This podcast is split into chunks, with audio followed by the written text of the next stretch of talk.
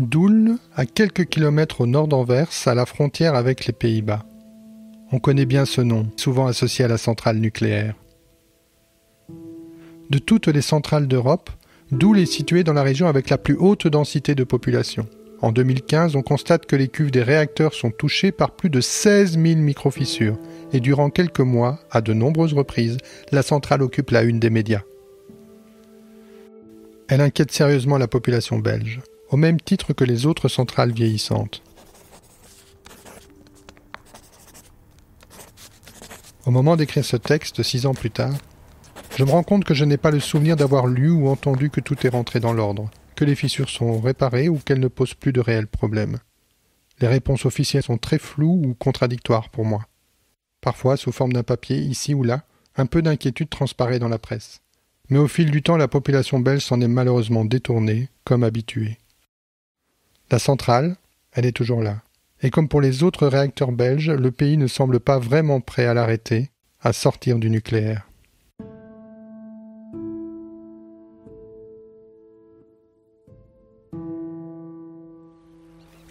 Mais si je vous parle de Doul aujourd'hui, c'est pour toute autre chose. Ce paisible village ne vit pas uniquement à l'ombre des réacteurs.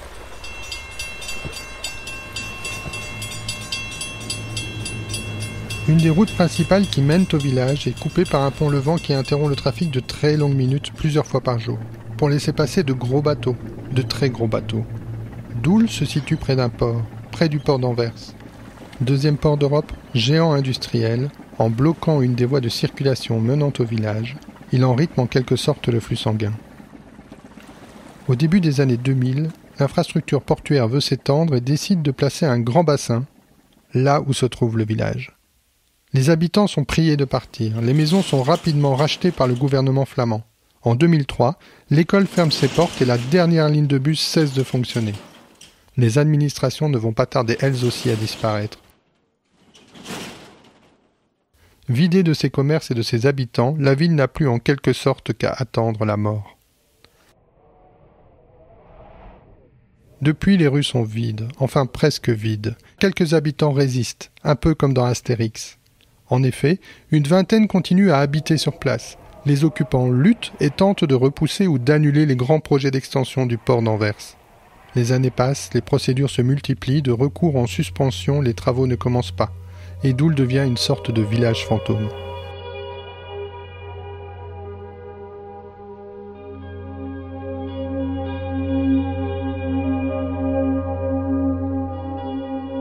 Au fil du temps, de plus en plus de maisons vides constituent autant de superbes terrains de jeux nocturnes pour les tigers et les urbexeurs, ces artistes et ces explorateurs urbains qui affectionnent les lieux abandonnés, vides de toute activité humaine.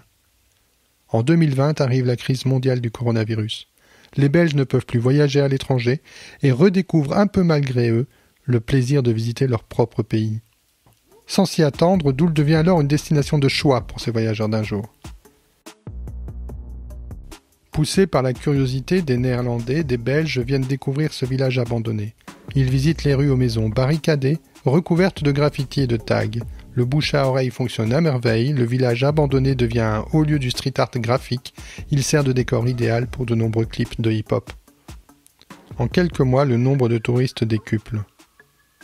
La curiosité des uns fait sans nul doute le malheur des autres le malheur de ces quelques occupants résistants qui doivent se sentir observés comme des animaux dans une réserve et qui sont obligés de poser ici et là de petits écriteaux signalant que leur maison est habitée et que, comme dans une imploration, il ne faut pas la dégrader. Ils doivent se battre sur deux fronts, contre l'administration et contre le pillage. Ce qui est paradoxal lorsque l'on visite ce village, c'est que le grand nombre de touristes dont beaucoup roulent à vélo et le peu de voitures sur place donne l'illusion d'un village occupé, vivant, voire même festif, alors que l'immense majorité des maisons est désespérément vide. Entre-temps, les projets pharaoniques du port d'Anvers sont revus à la baisse. Ils sont adaptés. Le village pourra normalement être sauvé. Le village Ce qu'il en reste. Une coquille vide. Une coquille vide touristique. En mars 2021, convaincu, le gouvernement flamand annonce qu'il étudie la possibilité de repeupler le village tout en implantant une activité portuaire continue à proximité.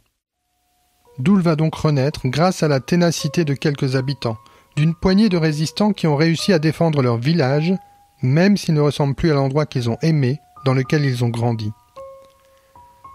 Espérons que lorsqu'il sera définitivement sauvé, ce village reçoive encore autant de visites, de touristes, et que la nouvelle économie locale puisse en profiter. Mais cela ne sera probablement pas le cas, sauf si d'aventure l'intérêt pour le street art est maintenu, en laissant pourquoi pas une ou deux rues, voire un quartier dans leur état actuel, et en laissant la jeunesse et les touristes le photographier, le peindre, le vivre et l'occuper comme bon leur semble, comme aujourd'hui. Mais les résistants de la première heure et les nouveaux arrivants seront-ils d'accord pour ce nouveau doule Si différent du village historique? Seul l'avenir nous le dira. Si avenir il y a. Car la question de la centrale nucléaire, elle, est toujours posée.